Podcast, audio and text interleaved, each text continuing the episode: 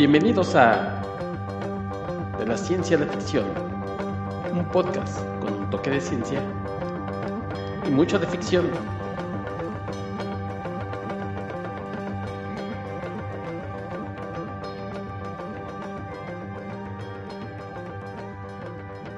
Hola, ¿qué tal? Bienvenidos a una nueva edición de su podcast de la ciencia y la ficción. Yo soy Héctor McCoy los saludo como siempre, esperando que se encuentren muy bien. Y bueno, cuando ustedes estén escuchando esto, este programa se emitió el 2 de noviembre, o lo están escuchando un 2 de noviembre, Día de los Fieles Difuntos aquí en México, día en el que ponemos una ofrenda y nuestros seres queridos fallecidos pues vienen a ver a esta ofrenda, pero a veces no sabemos qué tal que se cuela por ahí algún espíritu chocarrero algún espíritu malvado, travieso que nos quiera hacer algo. Y bueno, pues en ese caso, ¿a quién vamos a llamar? A los cazafantasmas, así es. Hoy tengo un programa de cazafantasmas y para eso, bueno, pues he traído desde Durango, Durango, a mi amigo Rolando David Muñoz, gerente, presidente y fundador de Ghostbusters MX. ¿Cómo estás, Rolas? Don Héctor, muy bien, muchas gracias, buenas noches. Hola, ¿qué tal? Por aquí dándote la vuelta a este tu podcast. Oye, sí, que estaba escuchándolo y está, está muy ameno, está padre. Ay, muchas gracias. Cuéntanos un poquito de Ghostbusters MX.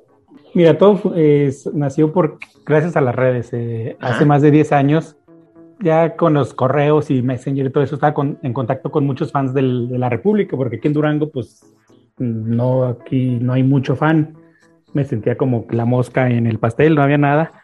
Y pues el contacto era con otros fans a nivel nacional. ¿Dónde, se ¿Dónde empiezan los, los grupos de Facebook? Y se me ocurrió crear uno. Y junté a todos los que conocía, los agregué al Facebook y, y los metí al grupo. Y así nació la primera comunidad de Ghostbusters en México.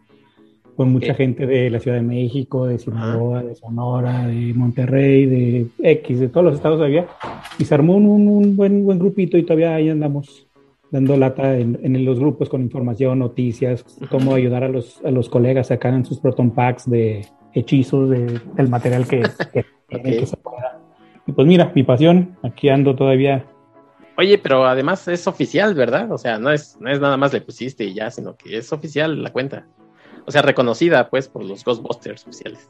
Sí, hace, ¿qué será? Unos 5 o 6 años eh, se funda en Columbia Pictures en Sony eh, Ghost Corps, que son unas oficinas que se encargarán de todas la, las películas, series que, que, se empiecen a planear, porque con, la, con el estreno de las Ghostbusters de Paul Feig del 2016, Ajá. pues tenían muchos planes. Cre creían que esa película les iba a abrir las puertas otra vez a la franquicia para revivirla.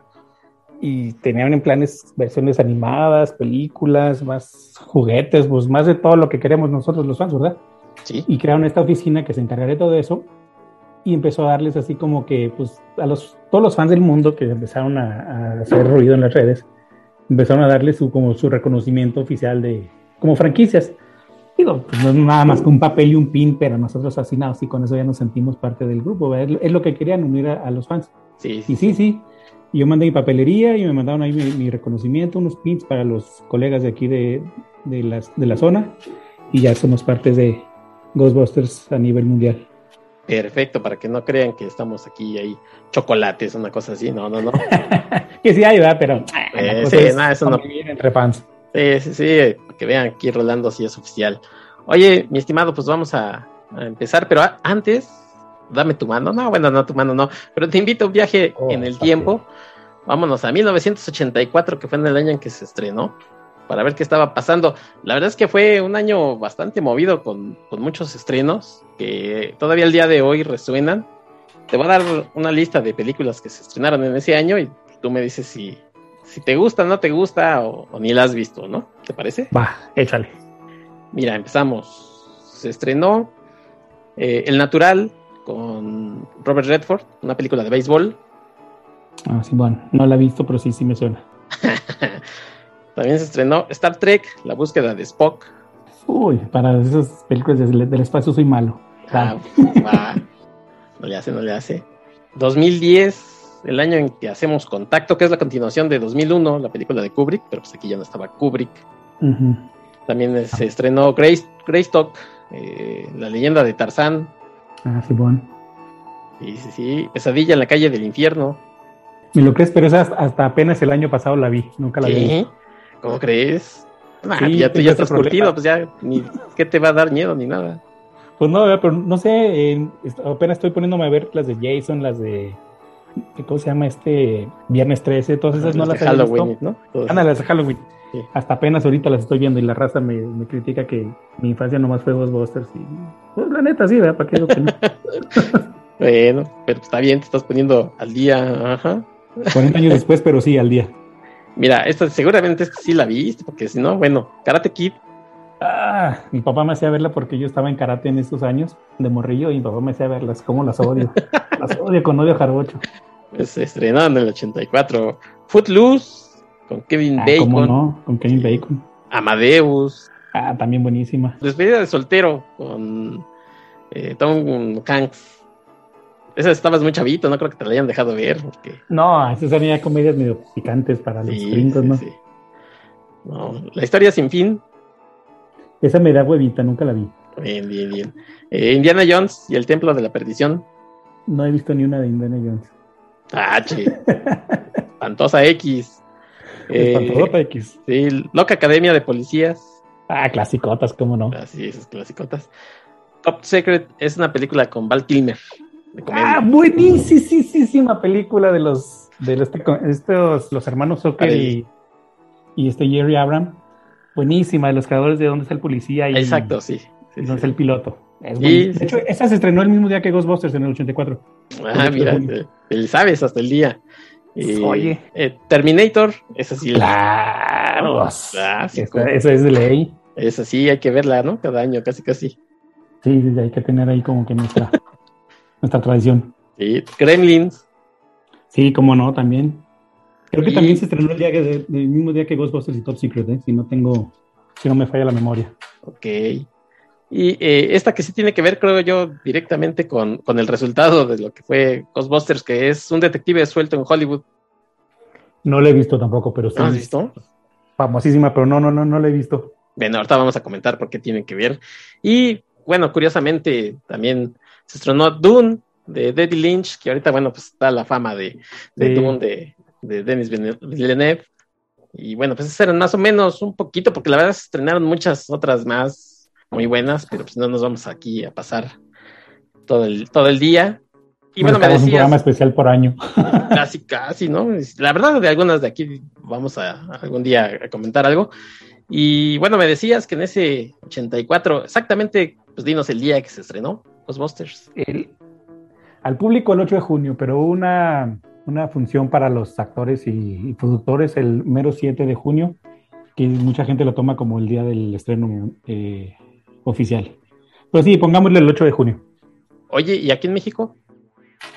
Aquí en México llegó hasta mediados de diciembre de ese mismo año a la Ciudad de México, pero pues ya ves, la distribución se tardaba sí, de la República y yo creo que la dico para febrero marzo del, de, ah, del, 85. del 85. Pero sí, sí la viste, digamos, en su estreno, entonces. No fue estreno, yo tenía seis años cumplidos. Ajá, ah, ok. Pero me, llevó un tío, no sé por qué, digo, no era película así para un niño de seis años. No, no, Y a mi hermana de cuatro años. Y no, yo fascinado con esa película. No, no, no fue estreno, pero sí, sí me tocó verla en cine. Yo tenía ocho años cuando la vi. Y pues, seguramente te pasó como a mí, que, yo recuerdo muy bien esa primera escena de, la biblioteca. O sea, de chavito sí me causaba un poco de, miedo, porque pues, ves los libros moviéndose y, ¿no? Ándale, no sabes a lo que vas. Eh, eh, el momento en el que de pronto la señora voltea y ahí ve al, ¿no? Se, espanta con lo, que está sucediendo. Y para un niño, pues de esa edad, sí era así como que, ¿qué vamos a ver? Antes no había como ahora así de que, ay, los, los este, tantos trailers, porque no había dónde verlos más que en el cine. Si veías acaso un avance, pues te iba bien, pero llegabas con poca información. Ándale, ibas a, ciegas a ver qué, qué, es lo que pasaba. Y, y vas a una comedia y la primera escena que hacen es sacarte un susto. sí. es lo chido de esta película. ¿Para ti qué es más una, comedia, una película de ciencia ficción, de, aventuras? De, ¿Cómo la clasificarías? La de Morrillo que le había, pues para mí era ciencia ficción, era así como que efectos especiales. A mí esa película era de efectos especiales. Estaba fascinado con los rayos, con el fantasma de pegajoso, el muñeco malvavisco. fue así como que la fui viendo poco a poquillo con más tiempo y me empezaba a reír. Y, ah, es que es comedia, es comedia, porque pasan cosas que de niño no entiendes, ¿verdad? Por ejemplo, la escena de, de, de Ray Stans con la fantasma, pues yo me morí y decía, pues, ¿por qué pela los ojos o por qué pone discos? Ya voy creciendo y voy entendiendo muchos de los chistes y que muchos chistes eran chistes grabados, la neta. Sí. Así que le fui entendiendo y dije, ah, esto no es una película cualquiera, es una comedia con algo de terror y mucha ciencia ficción, mucho efecto especial. Ajá. Sí, sí, sí, es una comedia para mí, es la, la mejor comedia del mundo. Ok. No, pues sí, sí, hay que defender, ¿no? A los Ghostbusters. Sí. sí, y la verdad es que fue y ha sido un producto que, que, mucha gente le gusta, lo sigue y que ha marcado, ¿no? Época. En los ochentas, híjole, bueno, obviamente en mediados de los ochentas, por ejemplo, la canción de los Ghostbusters, todo el mundo la tarareábamos, todo el mundo probablemente compramos el disco nada más por esa canción. Si, si hoy se hiciera y se estrenara esa canción, sería la canción yo creo que más reproducida y bajada. Sí. Porque la demás música, bueno, pues ahí estaba, pero lo que queríamos oír y bailar y tararear era la, la canción, ¿no? Sí, era el tema de Ray Parker Jr. el que todo el mundo buscaba. Eh, me acuerdo cuando fuimos, eh, después de que vimos la película, este mismo tío me lleva un días después a una tienda de discos aquí, que era muy famosa en Durango. Y llegamos y, y pregunta a mi tío, oye, el disco de los cazafantasmas, anda, ya se me acabó, que no sé qué. Uy, ya estoy, me empiezo a agüitar yo, me dice, ¿y el del aparador no lo vendes? Está uno en el aparador. Ah, pues si quieres ese. ¿Dónde lo baja? ¿Me lo dan? No, salí fascinado ese día de la Claro. discoteca esa. Claro, claro. ¿Todavía lo conservas? Ya no. Sí, está todo mareado ¿Sí? y todo, toda la caja fea, pero el disco todavía suena. Y después lo conseguí en mejores condiciones y luego lo conseguí en otra versión y luego lo conseguí después en otra versión. Porque además eres coleccionista, ¿verdad? De, de todo lo que se pueda. Sí, tengo el mal gusto de coleccionar plástico en sus diferentes formas. Tu casa de acá, de la Ciudad de México, también lo teníamos, pero pues la verdad, llegó el momento en el que hubo que deshacerse, creo que de esas cosas, y pues seguramente se fue, se lo llevó un señor de, de, de premio y seguro la vendió, sí. se cuajó. Sí, pues sí. Bueno, Ghostbusters 1984, dirigida por Ivan Reitman. Y bueno, ¿quién aparece? ¿Quién protagoniza esta película? Vamos a, vamos a comentarlo, mi querido Rolas. Aparece Bill Murray eh, como, Del doctor Peter Beckman, perfecto. Eh, Dan Aykroyd como, co- como el doctor Ray Stantz, el, el corazón de los cazafantasmas. el es como, como los Beatles, ¿no? Cada quien tiene su, su lugar. Sí, tiene su, cada quien tiene su, su, su, ¿cómo se dice? Su personalidad y su lugar y dices, ah, qué chido que, o sea, no nomás son cuatro tipos X, o sea, cada quien tiene un papel en, en- dentro del grupo que lo hace especial y, y pues la raza los identifica ya por ciertas, eh, por- más que por sus papeles, por sus actuaciones, por sus reacciones en las escenas, ¿verdad? Ajá, eh, seguimos. Harold Ramis es Uy, el, el querido Egon Spengler, que en paz descanse. En paz descanse. Ahí, ahí en tu ofrenda seguramente le pondrás algo. Uy, júralo. Ernie Hudson. Como Winston Sedmore, Ajá. eh, también tenemos a Sigourney Weaver, como Dana Barrett, la chica en peligro. La chica en peligro, que, que no era la, la clásica chica en peligro, sí lo era, pero no se ve así tan, tan como la de los ochentas, ¿no? Ahorita vamos a platicar de ello. Eh, Rick Moranis, Como Louis Tolly, el contador vecino de Dana. el contador medio, medio loser. Eh, Annie Sí, Potts. Ah, la secretaria Janine, Janine Melnitz. y William Atherton. Como Walter Peck. Sí, esos son más o menos los, los protagonistas, ¿no? Principales. Sí es. Sí, por ahí aparecen algunos actores más, pero bueno, estos son los, los protagonistas que, bueno, curiosamente pudieron haber sido otros, ¿no? Sí, sí, en la historia original que tenía Dan Aykroyd trabajando desde los 80, desde el principio de los 80, Ujú, eran él, su mejor amigo, compa, hermano, John Belushi, eh, que lo reconocemos a los dos por los Blues Brothers. Eddie Murphy era el tercero en cuestión, eran a ser, iban a ser nomás tres. Ajá. donde fallece John Belushi en el 82 por una sobredosis de droga. Y Dan Aykroyd pues tiene que cambiar el script porque pues ya no iba a estar John, iba a tener que buscar quién lo iba a reemplazar.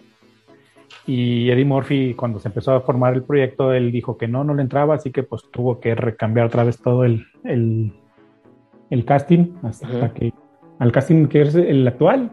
Eh, se, se, consideraban hasta actores como este Jeff Goldblum, Ajá. de La Mosca, lo, lo consideraron para Egon Spengler.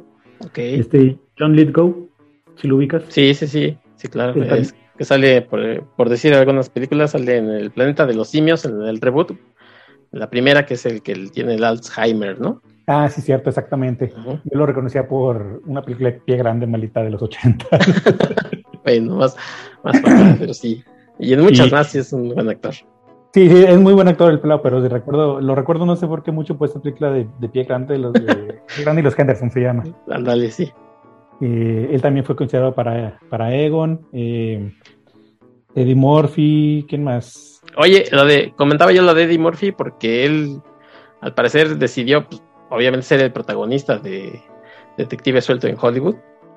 Sí. Y dijo, no, pues muchas gracias, ¿no? Me dan esta chance, prefiero aprovecharla que, que aquí ser, pues, uno más, ¿no? Exactamente, sí, creo que sí le salió la jugada a Eddie Murphy, ¿eh? porque sí, esas claro. películas son clasicotas ochenteras y, y salieron que tres, ¿verdad? Tres de policía en Beverly Hills. Sí, sí, sí, son tres y por ahí se hablaba de que ya están, creo que están en planes, o si no es que ya estaban filmando una nueva.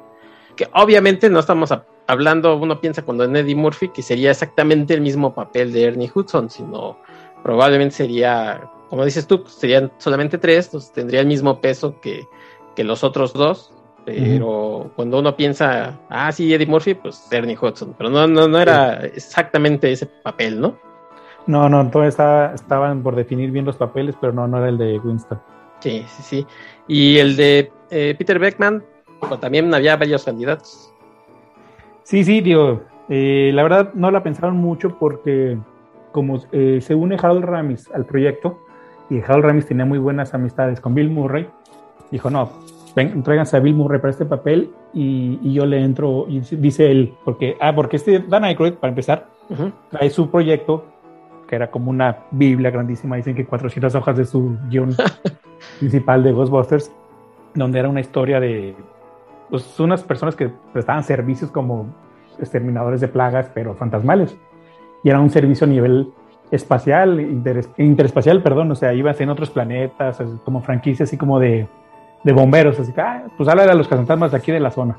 De, esa era su, su idea principal y original donde la empieza a presentar a las distintas casas eh, productoras y pues ven que es una producción imposible de hacer para la época y para los presupuestos que, que, se manejaban en ese entonces. Y con los alcances de los efectos especiales, pues era algo que en sus sueños se puede hacer nomás. Uh -huh. Donde llega a Columbia y se le enseña a Evan Reitman, Evan Reitman lo, lo lee y le gusta, y dice, ¿sabes qué? Me gusta mucho el concepto, me gusta mucho la idea, pero vamos a bajarle mucho el... la onda espacial, vamos a quitarla, sí. vamos a hacer así, a bajar a un problema así en los pies en la tierra de gente que escorre a la universidad y tiene que hacer su, su, propio negocio. Para eso dice, tengo un escritor muy bueno y la lana Hal Ramis. Él te puede ayudar a bajar toda esa idea, a hacerla factible de, de, de filmar y, y, vemos si, si jala Colombia. Ah, está bueno. Donde Hal Ramis le gusta mucho el, el concepto, empiezan a escribirla y él dice, yo quiero ser Egon Spengler, o sea, no, no estén buscando casting, yo mero me lo aviento. Y pues Dan Aykroyd dijo, no manches, Harold Ramis en mi película como escritor y como actor, dijo, jalo. Va. La primera dijo que sí. Y él fue el que recomienda a Bill Murray porque él traía muy buenas migas con él desde uh -huh. Caddyshack, que se filmó en el 80. Sí, es del, sí es del 80 Caddyshack, que dirige y escribe Harold Ramis.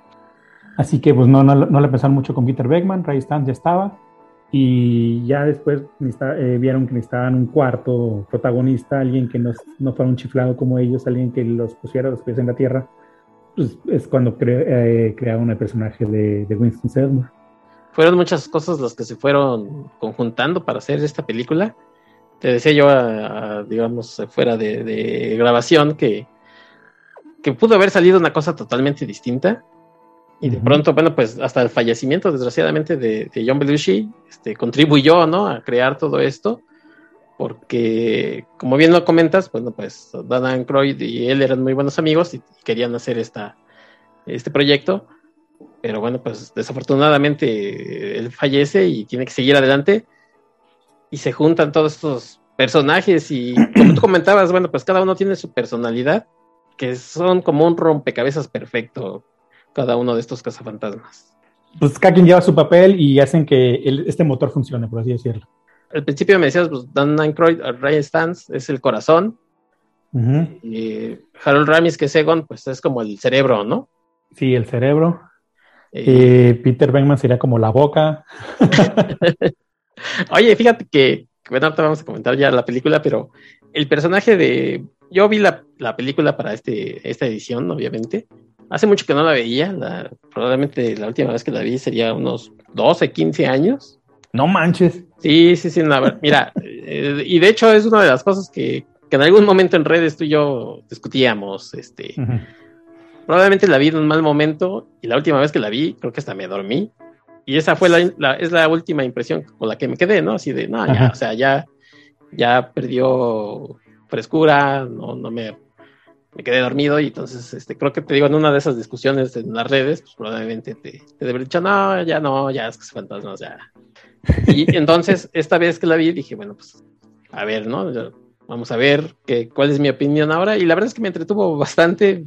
Hay cosas graciosas, obviamente hay cosas que, me parecen que, ya no serían tan bien vistas, ahorita lo vamos a comentar.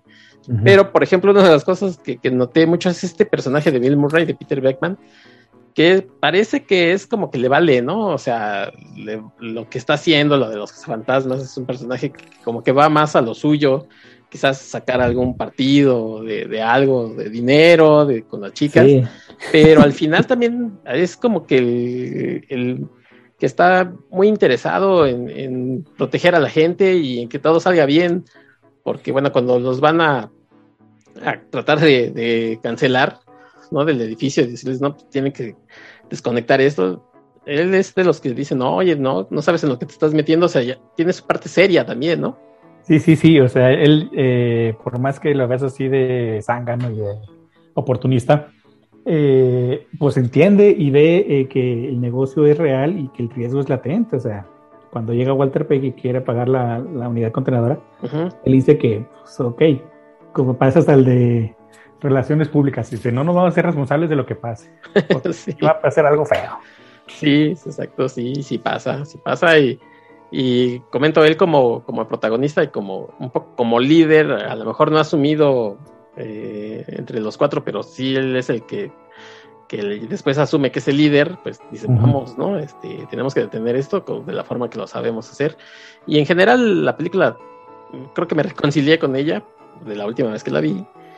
Y bueno, pues reconozco, ¿no? Que sí tiene sus, sus partes muy buenas que, que le hicieron ser la, la película que que hoy en día mucha gente todavía lo ve, la ve muy bien, la, recuerda y por eso ha marcado tantas cosas y obviamente la, ahorita no vamos a hablar de la secuela, pero hay secuela, caricaturas y un montón de, parafernalia, ¿no? Alrededor de, este mito.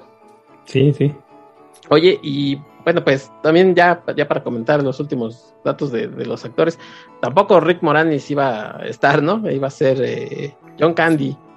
Sí, eh, en un principio, hasta en los storyboards se ve que el personaje de John Candy es un. Digo, el personaje de John Candy, el personaje de Lois Tully es un personaje grande y medio bonachón y gordito, porque tienen en mente desde un principio a John Candy. Pero John Candy llega con unas ideas así medio bizarras y quiere cambiar mucho el personaje y, ven que no está funcionando. Y, él mismo dice, ¿saben qué? Pues él lo reconoce y dice, ¿saben qué? Mejor háblele a Rick Moranis, creo que haría el mejor papel en esta película donde van y, ven a Rick Moranis, le hacen también su casting y dicen, no, pues, de aquí es, ni para qué moverle. No, lo hace bastante bien. El punto aquí es que pues, por lo menos tuvo su cameo en el video, ¿no? De Ray Parker Jr., John Candy, ahí aparece. Sí. El John Candy falleció aquí en Durango, ¿sabes tú eso? Ah, no, a ver, cuéntanos ese dato. En el 94 estaba aquí en Durango filmando Carretas al Este, y pues sabes que acá en Durango es la tierra del cine, aquí se filmó mucho, mucho, mucho cine. Y mucho del cine que se filmó aquí es western. Así que en este momento él estaba John Candy filmando esta comedia en el 94 y, y una noche así de que acababan de filmar, él llegó, él estaba arrendando una casa aquí en el Cerro de los Remedios, una zona de, de casas así medio elegantes, y invitó a cenar a varias personas del elenco, que no sé qué, preparó la cena, todos contentos, jajaja, jojo, se fue a dormir y creo que le dio un infarto dormido y aquí murió John Candy en el 94, con la película ya inconclusa. Ah, mira, no, ese dato sí no me lo, sabía. la verdad es que era un buen actor de, comedia. A mí me encanta Jamaica Bajo Cero, es de esas películas que, me gustan mucho. Él sale poco, bueno, pues es el instructor de estos muchachos. Sí, sí, sí. olímpicos de invierno. pero me gusta mucho y bueno, pues recuerda esa del, tío Book, este, una que tiene... Por Angelito. Sí, bueno, es casi, casi cameo, ¿no? Y tiene una con este, ay, se me acaba de ir el nombre. Que, Steve Martín. Ándale, sí que todo el tiempo lo anda, pues, digo, molestando, pero sin querer, ¿no? Porque es un tipo ahí como medio pegajoso, eh, hablando de medio encimoso. y era, pues, sí, un tipo bonachón y que te caía bien, ¿no? Sí, sí, sí. sí, sí, sí, siempre hizo el, papel ese del, del, tipo bonachón. Sí, pues es que era como un, como un oso, digamos. Sí, era muy arrasable el cuate. Pachón, pachón, pues sí, no, no, finalmente tuvo que hacerse a un lado porque pues no, no hizo clic con, el personaje que le estaban dando. Y llega Rick Moranis eh, y lo hace muy bien, ¿no? Por ahí, eh, leyendo algunas cosas, dicen que prácticamente su, su actuación es eh, improvisación y que algunos de ellos no sabían luego con qué iba a salir y que les daba pues, risa todo lo que hacía y lo que decía. Sí, él fue muy, muy buen comediante, venía de un programa de comedia, creo que era el SCTV de Canadá y estaba con otro pelano, es que no me acuerdo el nombre, era muy famosillo en ese entonces y pues, a ver, tráiganselo para acá, hizo el casting y quedó. Y qué bueno, porque sí, sí, sí me agrada mucho su papel y, su actuación. Y el, y el señor sé que es buena onda y con lo que le pasó en su vida, pues mi respeto a Rick Moranis. Y bueno, eh, falleció su años después, ¿no? Falleció su esposa. Sí, creo que a mediados de los noventas fallece su esposa de cáncer y él tenía, creo, dos hijos pequeños y dijo, pues, yo no voy a atender a mis hijos por estar haciendo cine, así que dejó de lado del, cine por un momento, bueno, por un momento, por muchos años. Lo que llegó a hacer después fue como doblajes y sacaba eh, discos de música country, es lo que se dedicaba a hacer ya Rick Moranis en, el ámbito de la farándula. Sí. Oye, él, él tiene para vivir de las películas de que vienen coger a los niños, les ahora lana para estar viviendo de ahí. Ahí come todavía. Ahí come. Oye, precisamente eso te iba a comentar. Hay, hay en Disney Plus un programa, la verdad no me recuerdo el nombre, eh, que andan buscando estos gadgets que aparecen en películas o, alguna cosa, alguna figura. Y entonces tratan de hacer precisamente este rayo, digamos, encogedor eh, de, la película y hablan ahí con él. No sé si lo has visto, no sé si tienes chance de verlo. Me han recomendado ese programa, pero créeme, ahorita estoy bien metidote con HBO Max y, ni he pelado. El Netflix lo estoy pelando últimamente un poquito, pero no al Disney Plus, ahí lo tenemos, si no, no, no he visto nada, la verdad. Pero sí, sí me han recomendado ese programa y sí, una chancita, que uno que me, acuerdo, me acuerdo, ahorita lo apunto aquí en mi lista de programas por ver para, para buscarlo. Y, si no, bueno, pues siempre nada más, a lo mejor los demás episodios no te interesan, pero si te interesa ese de este, querida chiquilla los chicos, porque pues ahí sale el buen Rick Moranis, está bastante interesante. Sí, sí, porque es buena esa película, la neta, sí, sí es buena. Sí, yo, bueno, no es por chismoso, pero cuando contratamos el servicio, pues fue de las primeras películas que, que me aventé, porque pues, ya sabes, uno, unos sus recuerdos, ¿no? De, Sí, ándale. Y aparte yo sé, yo, yo también fue de las primeras que vimos porque se la puse a mi hija para que la viera, tiene nueve años y le va a gustar. Y sí, sí, sí, me entretuvo. Ah, qué bueno, qué bueno. Oye, y ya no que te quería comentar eh, de Addy Potts, ¿no? Su personaje eh, también aparece muy poco, eh, la clásica secretaria, pero se ganó un lugar muy especial. Sí, cómo no. Janine Melnitz, la secretaria de los cazafantasmas, la renegona y que está enamorada de Egon Spengler. Y que en, las caricaturas también ya le dieron ya más papel, en las caricaturas Eso es lo que tuvo, tuvo mucho, mucho peso y pues ya fue una más del equipo. Sí, y yo creo que está por ahí un poquito más que Sigourney Weaver, ¿no? Sí, sí. Bueno, en la película pues los veo medio en el par, ¿verdad? Porque una es la chica en, desgracia y la otra es la que trabaja con los chicos que van a salvar a la chica en desgracia, así que... Pero pues Dana Barrett, digo, está Dana Barrett, está Sigourney Weaver, pues venía con el peso de alguien en, la espalda y pues era la estrellita, una estrella más en esta, en esta constelación de artistas. ¿Y qué es lo que te decía de su personaje? Que, que aunque es la chica en peligro, la verdad es que a mí me parece que es una mujer, digo, para ser de los ochentas, eh, fuerte, ¿no?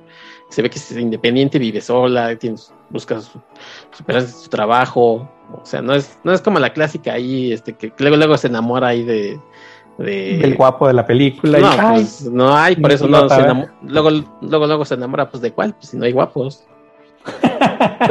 bueno, yo siempre vi con ojitos de guapa. Ah, no.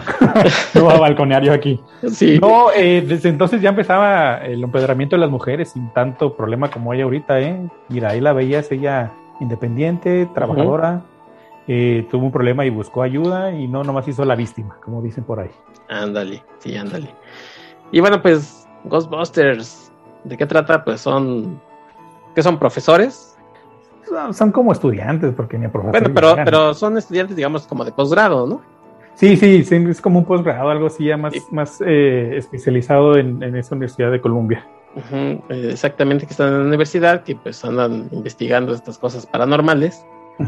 Y bueno, pues en un momento dado sucede un evento en una biblioteca van a investigar, no precisamente sale bien lo que van a hacer y como daño colateral, por decirlo así, pues terminan hasta que los corren, ¿no? De esta universidad.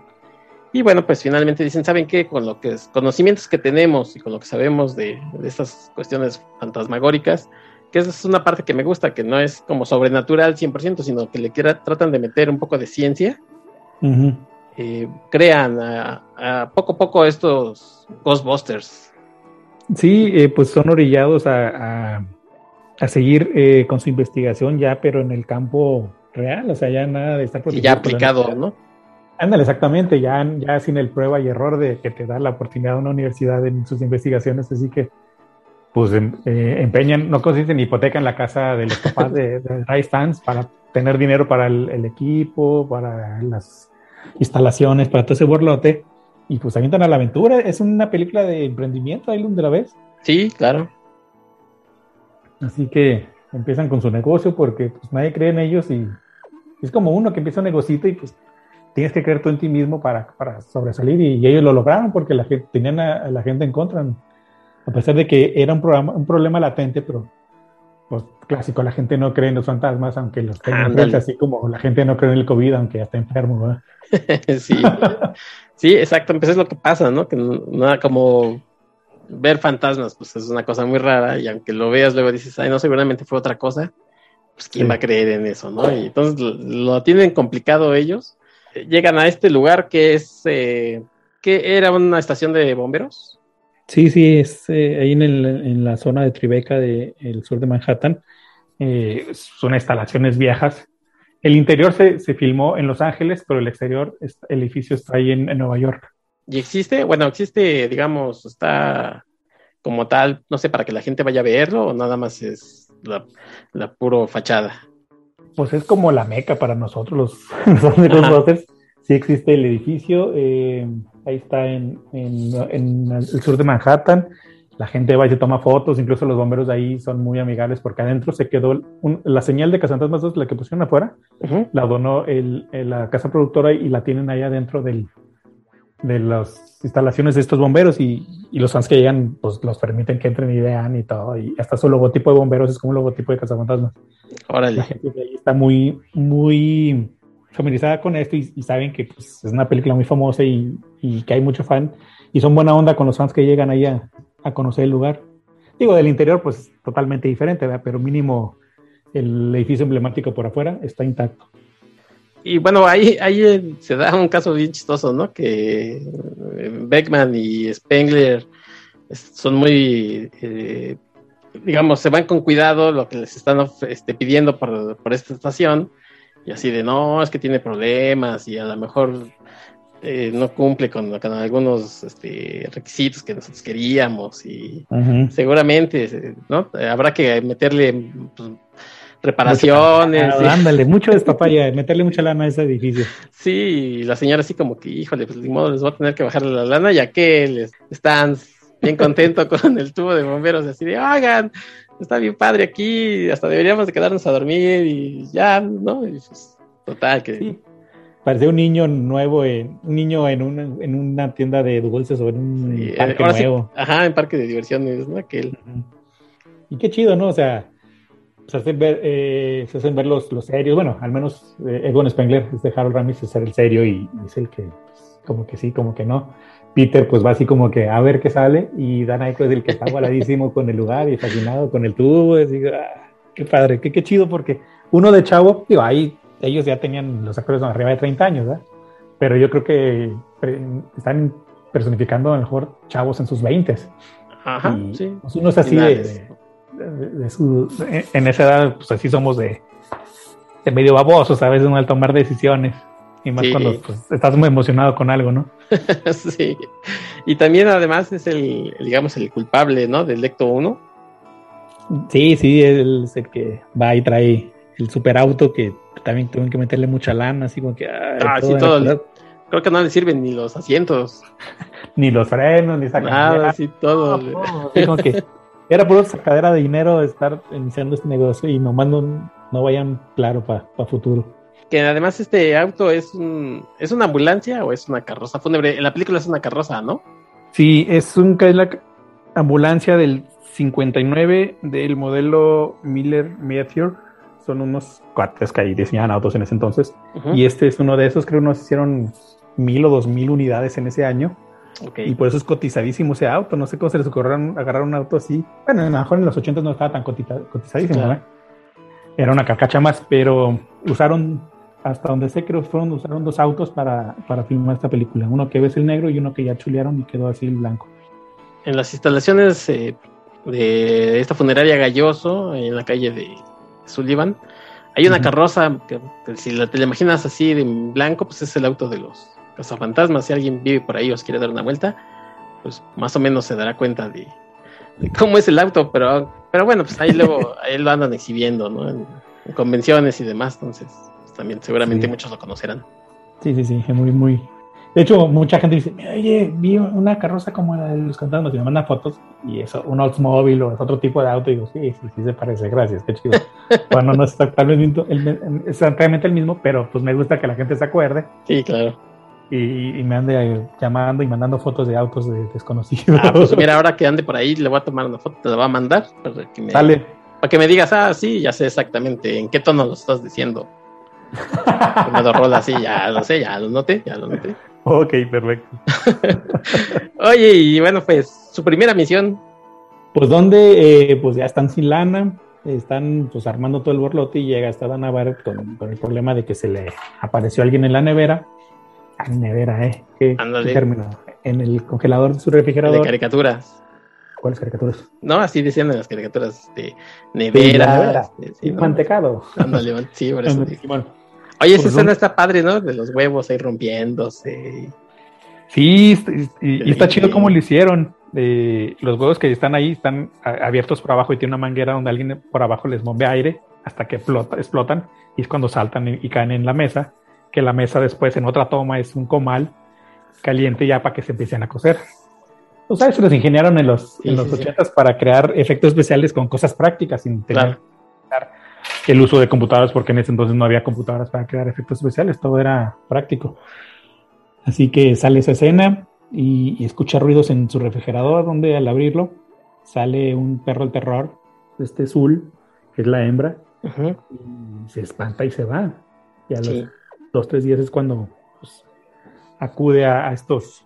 Que, eh, curiosamente, cuando llega a su casa había visto este anuncio, ¿no? De los cazafantasmas y ella así como que hay, o sea, ¿quién necesita esos tipos oportunistas, ¿no? Que, jalada, ándale. ándale, para, para atarantar gente y sacarle dinero, ¿eh? sí. Y o sea, coincide en que ella va llegando y está la tele prendida y está el comercial. Y, Oye, ¿quién pues deja la tele prendida? Digo, pues de hecho, eh, cuando llega a, su depa es cuando sale Luis Tolly y le dice que, no debe dejar la tele prendida. Sí, eso digo, ¿quién deja la tele? Se quejaban. sí. Y dice, ah, pues no, yo no la dejé prendida, pues es que habían eh, fenómenos ya paranormales en el departamento. Ajá. Eso fue, así que, pues ya ve la tele, apaga y pasas el suceso, y es cuando, pues al tercer, segundo o tercer día, pues decide ir con, con estos pseudo cazafantasmas, totalmente escéptica, donde se le aparece un Peter Beckman gandallón, pues no les cree nada, ¿verdad? Hasta que van a investigar, empiezan a hacer el borlote. Y incluso ellos se sienten así como que pues no saben como por dónde entrarle, ¿no? Porque pues no habían tenido todavía como casos y así de empiezan a decir vamos a investigar el nombre que nos estás diciendo y podemos ver esto y aquel otro aprovechándose así de voy a su departamento y la checo. Eh, digo, o sea, checo el departamento, ¿no? o sea, él a lo que va. Pues, este Bill Murray venía de hacer películas como Meatballs, Caddyshack y todas esas películas ochenteras, finales de los setentas, donde pues era puro gandalle contra chavitas.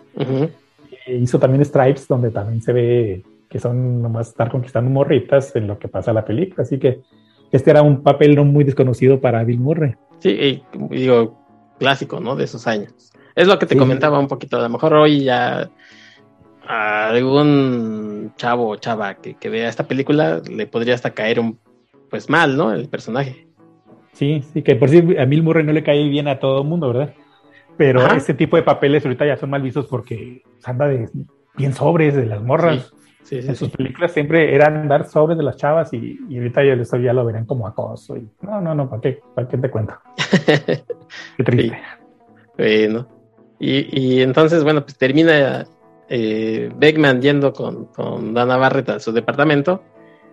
Y, sí, no encuentra nada y, ahí se le declara que, está bien chula, que no sé qué, pues a ver qué le saca de ahí, nomás no le saca nada y pues ven como un caso así que pues no lo pueden dejar pasar, o sea, tienen que estar pendiente porque es la única cliente y ya se quedan dinero. Y es cuando reciben un llamado del hotel Sedgwick, o Sedgwick, ¿cómo se dirá? Sedgwick. Ah, algo ah, así. sí.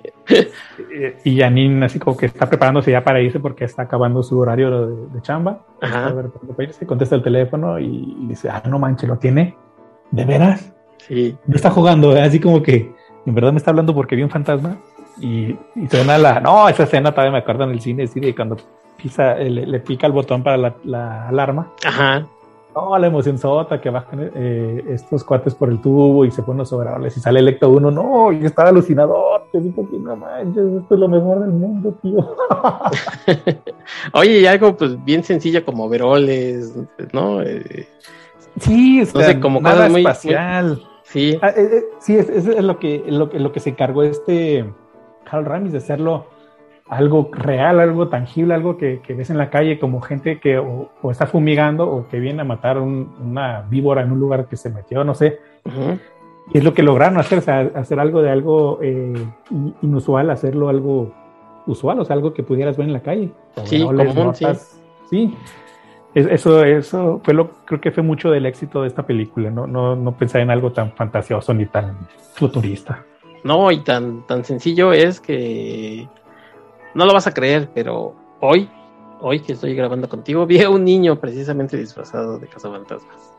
Es que pues viene eh, esta nueva película que va a salir, viene a traer toda la nostalgia y toda la todo el éxito de los fantasmas a revivirlo porque yo creo que ahorita Hollywood está pasando por una sequía de ideas. O sea, son reboots, remakes, continuaciones de películas de hace 30, 40 años. O secuelas de las actuales.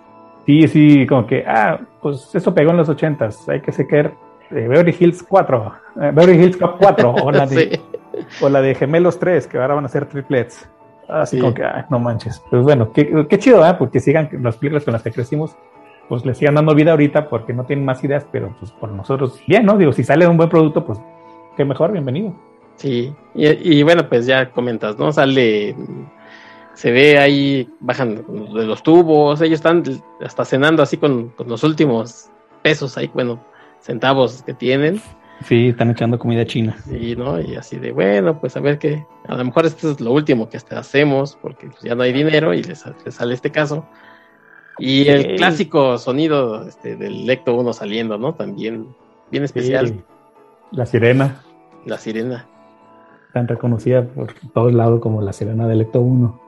Sí, pues salen hechos la mocha, esta es su primer misión al hotel este y, pues se hacen ver los profesionales, ¿ya? no saben ni qué van a hacer, ni qué se van a encontrar, ni nada, pero ellos están en su papel y tienen que convencer al cliente de que son los chicos.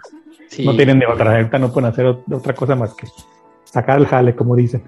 Oye, y ahí aparece este personaje que después tomaría mucha más relevancia. Este pegajoso, ¿no? ¿Cómo se llama? ¿Slimer? Slimer. Slimer. Sí. Eh, ¿Es verdad esto de que es, eh, es un poco el diseño parecido a John Belushi? Eh, sí y no. O sea, cuando le encargan al diseñador de, el diseñador de arte crear al fantasma, pues está haciendo varios bocetos y todo y, y, pues hasta que queda este así gordo sin patas, comelón. Bueno, en principio no se sabía que era comelón, no, o sea, era una, una, masa verde con boca grande y brazos. Donde les dicen los de los productores dicen, oye, pues en honor a John, a John Belushi que iba a aparecer aquí, pues haz lo que se parezca. Y el, el, el, diseñador dice, no manches, estuve dos semanas diseñando este personaje y hoy que lo entrego me dicen eso, me han dicho con tiempo y lo hacía, ¿verdad? Lo que se le ocurrió es que se acordó de la película esta de... Ah, ¿Cómo se llama? Una de, de una universidad. Ah, sí.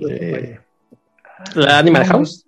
Animal House, exactamente, esa mera se acordó de, John Belushi en esa película que pues, es nomás un dragón de primera. Cuando están en la escena del comedor, pues está trague y trague y come así como si no hubiera mañana.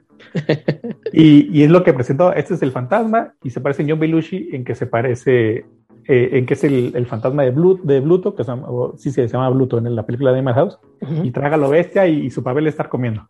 Oh, pues fascinados todos con la idea y se la sacó de la manga el director de arte. Así que eso es en lo que se parece y es en esencia como que un homenaje a John Belushi. Ok, entonces, como dices tú, sí y no, ¿no? Tiene parte y parte. A ver, porque si lo han dicho mejor con tiempo, pues a lo mejor le decía un parentesco en la cara, algo así, pero como ya le dijeron el último día que ya iba a presentar la versión final, pues ya, ya no iba a hacer nada. Que igual es un personaje que, que yo creo que ellos tampoco nunca supieron lo que estaban creando, ¿no? Porque también es icónico. Sí, sí, tuvo demasiado éxito ese fantasmita que hasta su propia caricatura tuvo. Juguetes y hasta salió en la 2 que ya no tuvo papel ahí relante, ¿verdad? pero pues ahí le inventaron que pareciera, total. Hay que pues sacarle jugo. Sí, que, como dato chistoso, en España se llama moquete. Sí, hombre. bueno, a, lo mejor ellos están haciendo ahorita un podcast que dicen, y en México le, dicen pegajoso, ¿no? Hombre, tío, que le dicen pegajoso. También se están riendo, ¿no? Pues, ¡La coña! ya me imagino. Sí, sí, sí. Y nosotros diciendo moquete, pues se nos hace precioso, ¿no? Como así de, como moquete, pero bueno. pues sí, llegan al hotel, se topan con esta situación, no saben qué hacer y se se les ocurre la grandísima idea de separarse, ¿verdad? dice Peter, sí, buena idea, así podemos hacer más daño. El primero que se lo topa es Ray y no sabe qué hacer y le habla a los cuates, pero no le sale ni el grito así del, del, del impacto que tiene de haber visto ya el fantasma ahí. Le dispara y nomás hace desastre ahí en el pasillo del hotel, donde le habla por, por, radio a Ray, a Peter, perdón, y dice que lo vio, y dice, te creo, lo tengo aquí enfrente. Dice, no te muevas, no te hace nada dónde lo ataca y lo va a ver. Esa escena, él dice, entre tantas escenas, porque Bill Murray se, se, caracteriza por estar improvisando diálogos, dijo, he is slime of me, o sea, él me babió. Sí. Y desde ese momento, eh, tu slime se volvió verbo, no era verbo en Estados Unidos. Ah, ¿cómo crees? Y era, era slime, era, era baba, pero babear no existía, así que eh, gracias a, Bill Murray en ese, en ese diálogo, slime se volvió un verbo en la palabra to slime. Así que ya se creó la palabra babear en el. Bueno, una de las palabras para babear en, en Estados Unidos, en el idioma inglés. Órale. Míralo, este muchacho, ¿quién lo viera? Sí, no, ese Peter es un loquillo. y bueno, pues para poder atrapar al, al bicho este verde pegajoso. El fantasma convergente de repetición intermitente de trotamundas de vapor completo clase 5. Eh, además pasa una cosa bien chistosa, ¿no? Que el, que el encargado este, del hotel decía, oigan, sean discretos, ¿no? Porque tenemos un evento. obviamente no queremos que la gente se espante ni nada. Y aquellos, este... Parece que les dijeron lo contrario. Sí, lo corralan en un, en un, digamos, en el, que es el lobby, ¿no? Bueno, en el lobby no, en la sala de conferencias. Sí, es como... Que van a tener una cena ahí. Ah, hacen su, hacen su relajito. Sí, es en sus pininos ya atrapando su primer fantasma, de los peligros de cruzar los rayos, porque si no habría una inversión de partículas. Ah, o sea, todo el, de, todo el la verborrea que, que, se crean para hacer científico este, este, este business. sí. Porque no, que protones, que la madre, pues la vida vas a verte un protón o vas a saber si son rayos o qué, pero pues ahí te lo dicen y pues tú vas a ver la película y tú te lo crees, ¿verdad? Tú te claro, lo Claro, pues seguramente saben de lo que están hablando, ¿no? Ándale, sí, ellos saben, yo no me tengo a ver. sí. y, atrapan a su primer fantasma y, no, pues éxito total. Hacen ver, hacen un montaje, se ve luego a continuación un montaje de, según esto, andan atrapando fantasmas por toda la ciudad. Y pues el éxito de, los fantasmas, que, que, la gente cree que eran pura, pura faramaya, pura, pura tranza, y no, sí, sí había un, una oleada de, fenómenos paranormales en la ciudad y pues estos se están haciendo ricos y pues clásico, eso le llama la atención al gobierno, ¿verdad? De a ver, y como por qué están haciendo dinero y como por qué no se reportan y como por qué tienen sistemas nucleares en sus, en oficinas sin permiso de, la Asociación de Protección al Ambiente, o sea, gobierno siendo gobierno, ¿eh? Sí, oye, antes de que, de que avances lo del Proton Pack, supongo que hay muchas versiones este, para la gente, bueno, para los aficionados, ¿no? Desde quizás una caja hasta real, bueno, o muy muy elaborados. ¿no? Sí, muy elaborados. Sí, mira, pues mira, a mí me tocó de niño, no tuve juguetes cazafantasmas, digo, pues no, es que fuéramos pobres, pero mi papá no, así como Harold Ramis en Cazafantasmas 2 dice que sus papás no creían en juguetes, yo tenía pocos juguetes y lo que yo quería era de cazafantasmas y pues nunca tuve, creo que una madrina de mi hermana me regaló uno por ahí del 89, un bonito. Okay. No había otra más que pues, usar la imaginación, cajas de zapatos y palos y cinta adhesiva a lo bestia. Y así, así empieza uno con sus, con sus protopacks. Había el, el protopack de Kenner, que es esa, esa marca de juguetes que hizo tan famosa por tanto juguete en los 80 hizo una serie de, de, juguetes y de una línea de, de juguetes y, y, y, figuras que tuvo mucho éxito y, y sí, o sea, existía el protopack de juguete, el de cartón y ahorita hay unos que hacen los fans con réplicas 100% reales, o sea, que la ves y dices, ajíjola. Yo tengo uno Digo, pues no, puede quedar fuera. No está tan chido como muchos otros, pero pues ya puedo salir a, atrapar mis fantasmas del pasado mentales con mi equipo Protopack y, y ahorita Hasbro con su línea esa de Haslab está, está haciendo un crowdfunding para crear el, un Protopack que se va a vender este año. Así que, o sea, la raza quería todo de fantasmas y si no había juguetes, los creaba. Sí también las trampas, ¿no? Para los, para los fantasmas, pues también. Sí, las trampas. desde las más sencillas hasta las más profesionales, por así decirlo. Ándale. Yo de niño lo hacía con un bote de champú y un, y un popote, y ese era mi, mi medidor de, de, energía. Una caja de zapatos era la trampa. Unos gogles para nadar eran mis gogles, o sea. Todo, todo el equipo. De morrito te las ingenias, y ya de grande que consigues los que hace Mattel, los que hace Hasbro, lo que crea gente que ya tiene impresoras 3D, ahorita con eso se está haciendo maravillas. O sea, hay mil formas ahorita ya de crear tus propias réplicas, ya sea que tú las inventes o las modifiques o las hagas idénticas a los de la película. Todo, para todo hay opción, ¿no? Exactamente, para todo hay opción y, hay miles de formas de hacerlo. Bueno, oye, bueno, pues continuamos con la película para no alargarnos mucho. Eh, pues resulta que, finalmente sí había un fenómeno ahí en la casa de, de Dana Barrett estaba este, mm, digamos, este limbo, ¿no? Ahí en su, en su cocina, en su refrigerador. Pero también, bueno, pues le toca a Luis Tully, ¿no? A Rick Moranis, que también se le va encima uno de estos, es, un demonio. No sabe que, ándale.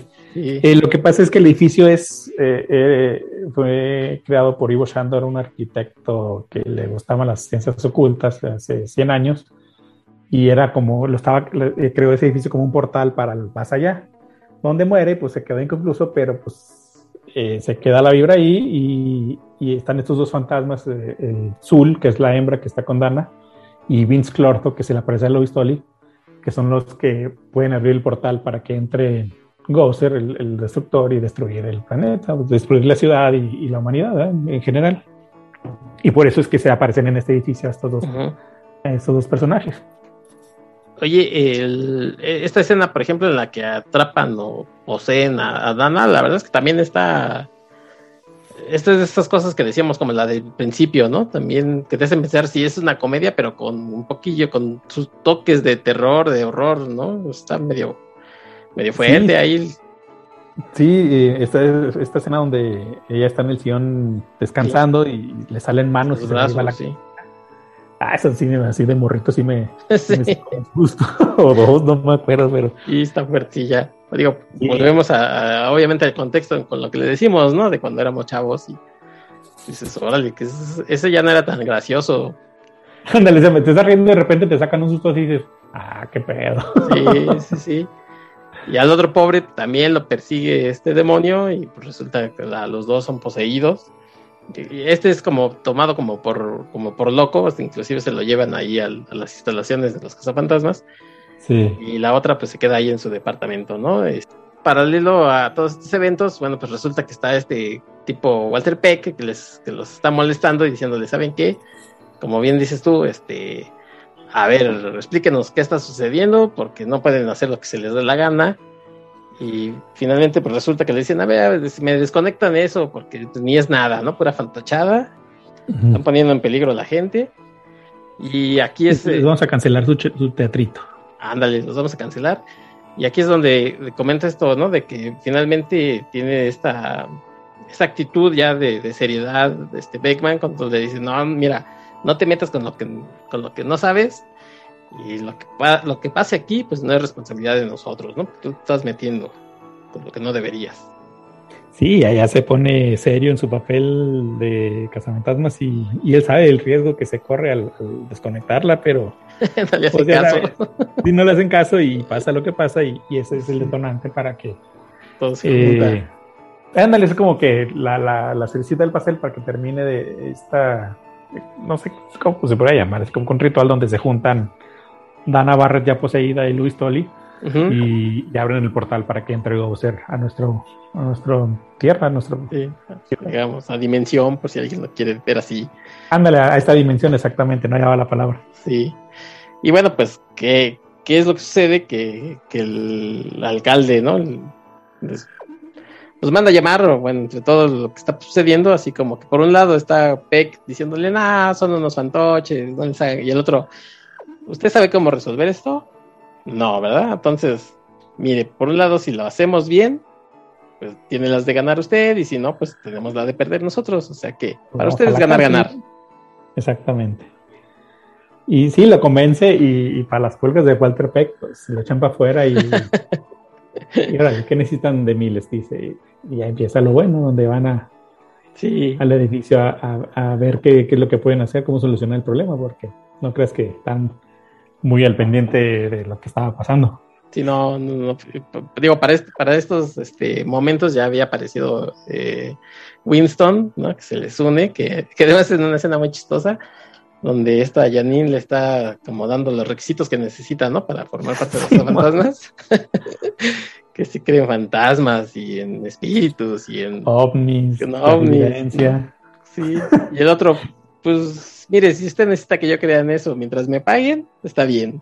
Sí, es lo chido de él, de que él no necesita ser un creyente, él va a chambear y... Pues sí, pues sí. Y bueno, pues ya ahí van los, los cuatro muchachos estos a enfrentarse. Y sí, efectivamente, pues se encuentran en, este edificio, este, en el que era el departamento de, Dana. Y ahí encuentran a este, bueno, pues encuentran a este ser que fíjate que yo cuando era chavo, cuando vi la película la primera vez, este, creía que era Janine, yo dije, pues que no era la secretaria, ya esto eh, creo que era por el, peinado que tiene. Por el cabello corto, ¿eh? Por el cabello corto, yo, y creo que tiene como el mismo tono de, un poco más oscuro, más intenso, a lo mejor. Este, y yo decía, pero pues no era la secretaria, o sea, la secretaria era la mala cómo estuvo el asunto. Ya después. Pues, yo. sí, en qué momento, ¿no? con razón estaba ahí y ella fue la que hizo todo el relajo. Ya después pues, me di cuenta que, que, con tantita observación, pues te das cuenta que no es la misma actriz, pero eso me pasaba a mí de chavo. Eh, para el papel de Bowser, que, lo ejecuta esta chava esloven, de Eslovenia, eh, habían pensado que iba a ser un hombre eh, y tenían en mente a Pee Herman. Él iba a ser el, el, el, el destructor. ¿Antes de que se toqueteara? Ah, chiste, toqueteó. Pues sí, no, ah, por eso. Tuvo un escandalillo, ¿eh? Tuvo un escándalo. por eso anduvo desaparecido mucho tiempo. Este. Simón. Sí, y bueno, por ahí lo cacharon en un cine Ah, mira, sí, sí, sí me acuerdo. Disculpen ustedes este, la, guarrada, pero jugándose el pellejo. sí, Y, lo cacharon en pleno. Lo cacharon y además era un actor pues que, que eh, tenía un personaje dirigido a los niños, ¿no? Entonces, sí, el de Pee Herman. Ese, ese. Para que lo ubiquen, a lo mejor es el papá del pingüino en la película de Tim Burton, Batman Returns. Eh, exactamente. Sale muy poco, ajá, sale muy poco el Paul Rubens, pero bueno, por ahí, ¿no? Para que a lo mejor si los que nos están escuchando que no lo ubican también, digan, ah, sí, ok, ok. ¿También dónde sale? Sale en Matilda, de este libro de Roald Dahl. ¿En Matilda? La película de Matilda sí, es sí, uno de los policías que andan investigando al papá de Matilda. Ah, mira. Ah, la verdad, no, tiene ya rato que no la veo, pero sí, te creo. No, yo sí, es de las favoritas de mi hija y mías, así que es de, de verse seguido esa. oye, te iba a decir, este, pues ahí sale el pingüino también, pero bueno, ya, esa es otra película. ya, ya no estamos saliendo. sí. Ah, entonces él iba a ser el. Eh, estaba casteado para este personaje. No casteado, es el que tenía en mente incluso en los storyboards, en los dibujos, para ir, dando idea a la película el personaje a la hora de llegar con Gosser es alguien de traje delgado y medio cara afiladilla, así claro. se, nota obviamente que están pensando en, ah, Paul Rubens. Y finalmente lo hace esta chica. Sí, no sé en qué momento cambiaron de idea y escogieron a esta modelo eslovaca que se llama Slavisa, Slavisa Jovan y le dieron una caracterización que se basaron en David Bowie en, los tiempos del, del Duque que andaba así todo, bueno, siempre fue muy flaco de David Bowie, pero traía el pelillo parado. Así como que se basaban mucho en la apariencia de David Bowie para crear al personaje de Gozer. Ok, mira, mira, qué buen dato. Eh, y bueno, pues ahí ellos este, están luchando contra, contra lo que parece imposible, ¿no? Porque pues, como que de estos humanos, ¿qué, ¿qué, pueden hacer contra, contra este ser? Sí, un dios babilónico, según dice mm, Peter Beckman. Eh, se enfrentan a él, eh, eh, ella les pregunta si son un dios porque viene así como que preguntando, o sea, pues tanteando terreno, yo creo, ¿no? Viene preguntando quiénes son ustedes, son dioses, y les dice, y dice el Peter, sí, güey, dile que sí. no, pues que sí. Ah, ah, no, le dice que no, dice, ah, entonces mueran. Ah, no, este Stans, ¿no? Es el que le dice. Sí, le dice, sí.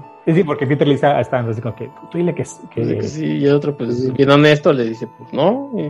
Pues no, mueran y les demuestra su poder. ¿eh? pues, vamos a pelear eh, mano dura con ella. Hablando no se, no se va a arreglar esto. Pues ven que con los rayos no, las, no les hace nada.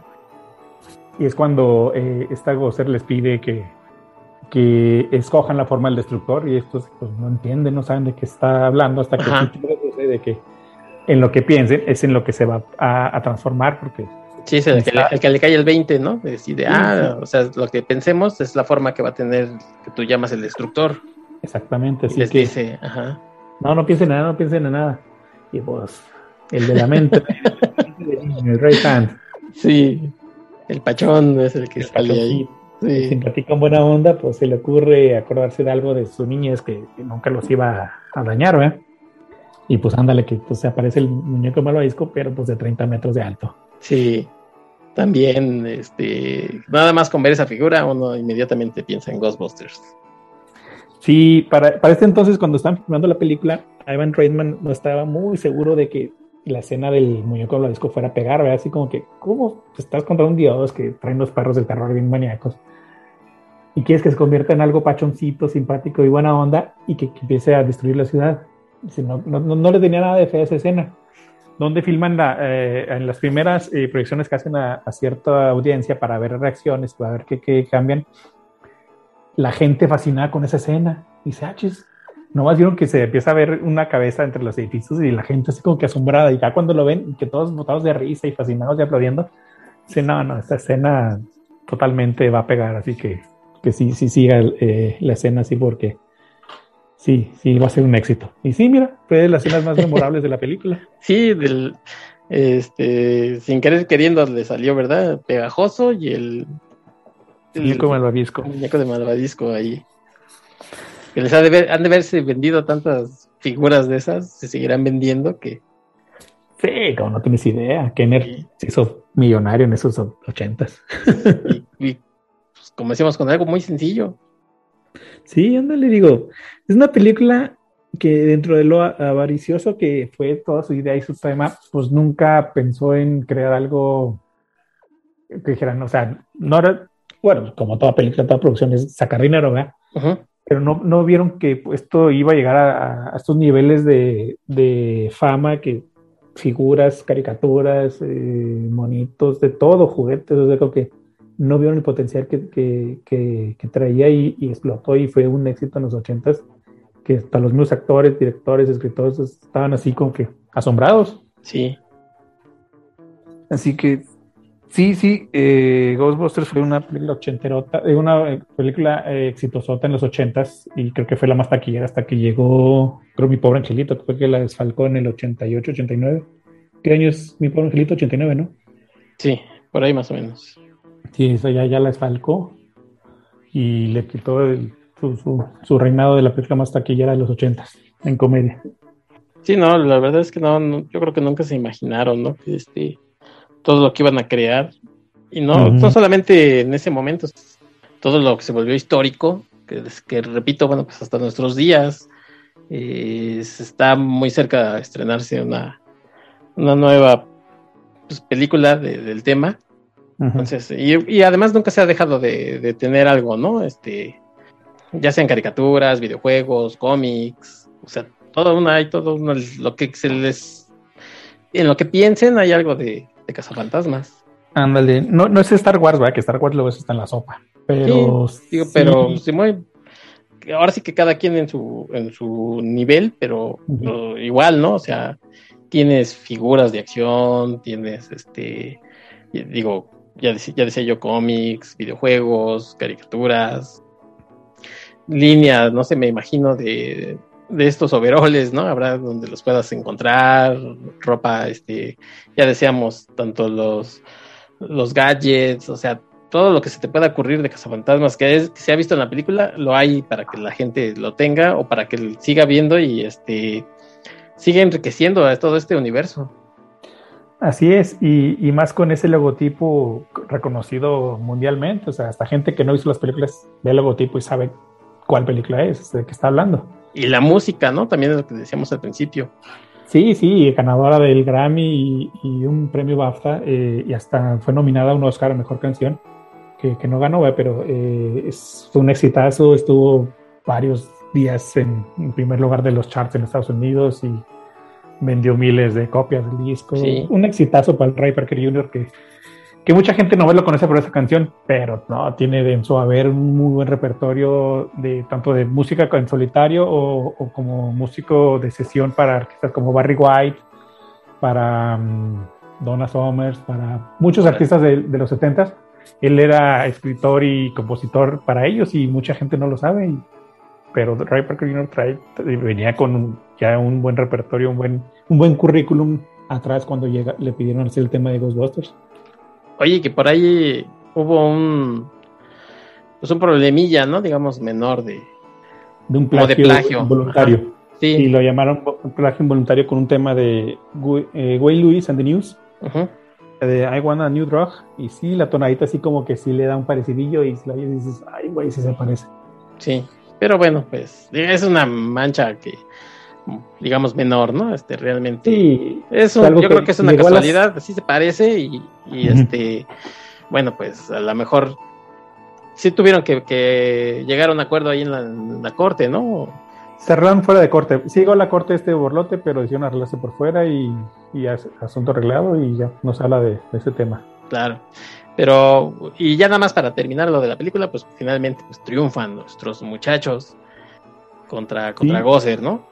Haciendo lo que eh, este Egon les pedía que no hicieran, que era cruzar los rayos, vieron que era la única forma de invertir las partículas y cerrar el portal y destruir a Gozer y los términos científicos de, Egon, ¿verdad? sí.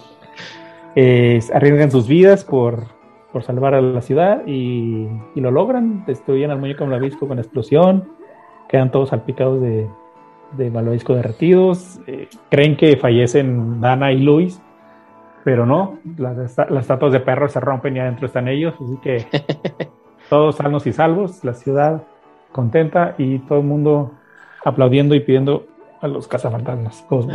Oye, que por cierto hay como un guiño, ¿no? De que Luis puede trabajar con ellos o algo así, porque como es contador.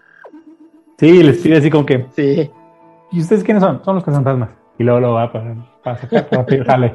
Eh, ¿Y quién les hace sus, quién les saca sus impuestos? Sí. Venga, así que, que después, pues, obviamente, volvería a aparecer en la, en la secuela. Sí, y, y en las caricaturas también llegó a aparecer. ¿Y el personaje de Dana? En las caricaturas. Dana, en las caricaturas creo que sí salió, no me acuerdo. Mira, créeme, son 140 episodios y la caricatura estuvo muy bien hasta por ahí de su tercera, cuarta temporada, donde vieron que el éxito de Pegajoso era mucho. Le empezaron a hacer así como que muy infantil el, asunto, todavía más, más infantil. Mm, cambiaron totalmente el giro, o sea, ya, ya no era sobre los fantasmas, era, era Pegajoso y los cazafantasmas. Ah, ok. Así que en esos episodios ya salía más Luis Tolin y creo que llegó a salir de Navarra, pero como esos episodios ya, ya no me gustaron tanto, ya, aparte eran para un público más infantil todavía, eran con moraleja y cosas más, ah, okay. Ya uno ya con 12, 13 años ya le empezó a perder el, el, gusto. a la caricatura y, ya dejé de seguirla. Y ahí la tengo, cosa que no me ponga a checarla otra vez de nuevo, pero... Oye, hace, no hace mucho, todavía estaban en Netflix, pero pues llegó el momento en el que eh, se salieron de catálogo. Ahorita, ¿dónde se podrán ver? ¿Sabes? Eh, de, qué, de, qué, compañía serán? Eh, las creó eh, Dick. en los 80 fue famosilla, pero ahorita traen las, la cuenta oficial de Ghostbusters en, en YouTube está subiendo episodios todos los sábados. La cosa es que están en inglés, no, hay, no, tienen subtítulos en español. Ah, okay. Los martes están poniendo un capítulo de los Extreme Ghostbusters, que es como que la continuación del 97 y los sábados a las 11 de la mañana están poniendo capítulo nuevo de, de, Real Ghostbusters, es donde lo pueden ver. Hay unos DVDs, creo que Blu-ray no ha salido, hay DVDs eh, que se pueden conseguir en Amazon y no están tan descargados los precios, pero no sé si vengan completa la, la, la, serie. Yo conseguí una del 2009, una caja muy chula, por cierto, que es como el edificio de los fantasmas. Y, y esa sí viene completa, ya la tengo, pero no, no la he visto del todo. Ok, ok. Bueno, pero pues también, ¿no? Si se, se pueden ver, los, sobre todo las primeras temporadas, pues muy recomendables. Sí, sí, sí, neta, sí, fue una caricatura muy, muy icónica, muy, muy de los ochentas y que tocaba temas muy serios, muy oscuros, que en ese entonces en las caricaturas pues no se tocaban porque pues era miedo para los niños, ¿no? Y acá les metías historias del Cthulhu, del Boogeyman, de duendes, de fantasmas, pero como ellos mismos solucionaron el asunto, pues yo creo que la caricatura tuvo ese éxito de que no, no traumó niños, al contrario, los hizo y llamó más la atención de ellos. Ok. Oye, y bueno, pues estamos a días prácticamente eh, que se estrene Ghostbusters Afterlife. ¿Cuál es tu expectativa de, esta entrega? Hay mucha. Sí, eh, ya han habido varias proyecciones para cierto público en Estados Unidos. De hecho, aprovecho para, ah, no, pues esto ya va a salir, ya, ya para cuando salga esto al aire, el día primero de noviembre se cierra el Festival Internacional de Cine en Morelia, que empieza el, que empezó el día 28, 29, sí, creo el 29.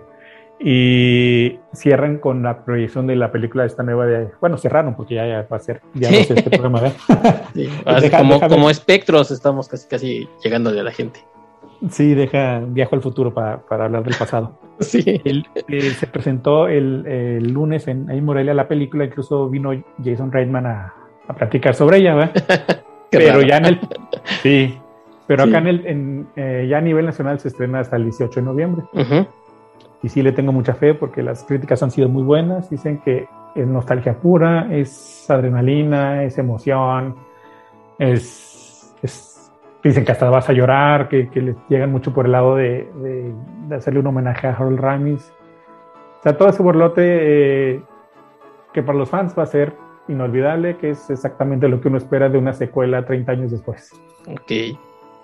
Pues sí, por ahí estaremos viéndola y pues también, este, ya después que tengas chance de verla, seguramente te pediré tu opinión y por ahí la tendremos en, en las redes de la ciencia de la ficción Va, eh, de esta película. Y bueno, pues ya para ir eh, cerrando este episodio, te voy a meter en problemas. Bueno, a lo mejor no, porque ya lo tienes muy claro, pero ah, yo, yo sin ser tan, tan fan, pero sí tengo un Ghostbuster favorito, que es Egon. No sé, siempre, siempre me ha gustado mucho, me ha caído muy bien Egon. ¿Cuál es tu cazafantasma favorito? Peter Bergman. ¿Sí? sí, se identifica un poquillo con él, así como que medio... Me gusta el cotorreo, las muchachas, todo. De morrillo era Ray Stans, era Ray Stans mi ídolo y, fue el monito que tuve de niño. Y como que me identificaba mucho con él por, por lo niñote que es, ¿verdad? Pero ya después vi que Peter Bergman se quedaba con las chicas, dije, ah, ya me gusta más Peter Bergman. ok, ok. Sí, es genial. Aparte de que Bill Murray es uno de mis ídolos del cine y cualquier película que saque él la veo y si es buena la aplaudo y si no también la aplaudo. También. es Bill Murray. Bueno, pues coste, ahí está ya quién es tu cazafantasma favorito. Y pues yo nada más me queda agradecerte que hayas estado aquí platicando de esta película. Hoy que, digo, si es el día que, que están escuchando 2 de noviembre, pues no podía haber mejor película que Cazafantasmas, Ghostbusters. Y de verdad te agradezco mucho que hayas estado aquí. Oye, cuéntanos eh, redes sociales, dónde eh, podemos encontrar a ti o a, Ghostbusters. Pues en Facebook me pueden agarrar, encontrar como mi nombre, Rolando David Muñoz. Ahí tengo, soy el administrador del grupo de Facebook Ghostbusters México, la primera comunidad de Ghostbusters en México. Eh, en Twitter estoy como Ghostbusters MX y tengo mi sitio web que es un blog con todas las noticias y todo lo que sale al día de respecto a Ghostbusters y todos sus actores es en www.ghostbustersmexico.com. Perfecto. A la orden, ahí pueden checar, ver noticias, unirse al grupo. Eh, si, les, si quieren hacer su protopack, ahí hay gente que les ayuda, ya sea dando tips, pasando planos o vendiendo piezas que no tengan. Es una comunidad muy amplia, somos arriba de 2.000 miembros y hasta si andas buscando una figura que te falte, hayan, capaz que hay alguien la tiene y te la vende. Así que, o si tú tienes algo que alguien más puede necesitar, únete y, sé parte de la comunidad. Muy bien, pues ya escucharon a Rolando, mejor conocido como Rolas, eh, entre, Rolas. entre la gente ñoña y demás. Eh, de verdad te agradezco mucho que hayas estado aquí conmigo. Y pues amigos, yo les recuerdo las, las redes de la ciencia y la ficción. Estamos en Twitter, en Facebook, nos pueden escuchar en Spotify, en Amazon Music, en Apple Podcasts, en iBox. Y bueno, pues como espectros ya nos vamos a retirar porque ya es de noche, no sea que nos vaya a agarrar uno o algo por aquí que ya... Ah, no es mi gato el que anda aquí rondando, ya me estoy espantando. La, conciencia. Sí, la conciencia además. Oye, pues no podemos, este, más que cerrar, pues ya sabes con qué vamos a cerrar esta, este programa, ¿no? ¿Con qué música? Uy, con la canción. Con la canción. Pues no, no, aquí no había este, duda de con qué, porque luego la gente, no te voy a decir nombres, pero luego hay gente que pregunta, oye, ¿con qué vas a cerrar? Pues aquí no había duda, mano, pues. Sí, aquí no, hay, no hay pierde. No hay pierde. Así que, pues vámonos dando pasitos, ¿no? Como en aquella, en aquel video, ¿no? Vámonos dando pasitos. Derecha, izquierda, ¿te parece? Muchas gracias, mi Héctor. Hombre, muchas gracias a ti. Bueno, pues vámonos pues. Juga. Órale, pues. Hasta la próxima. Chale play. Bye.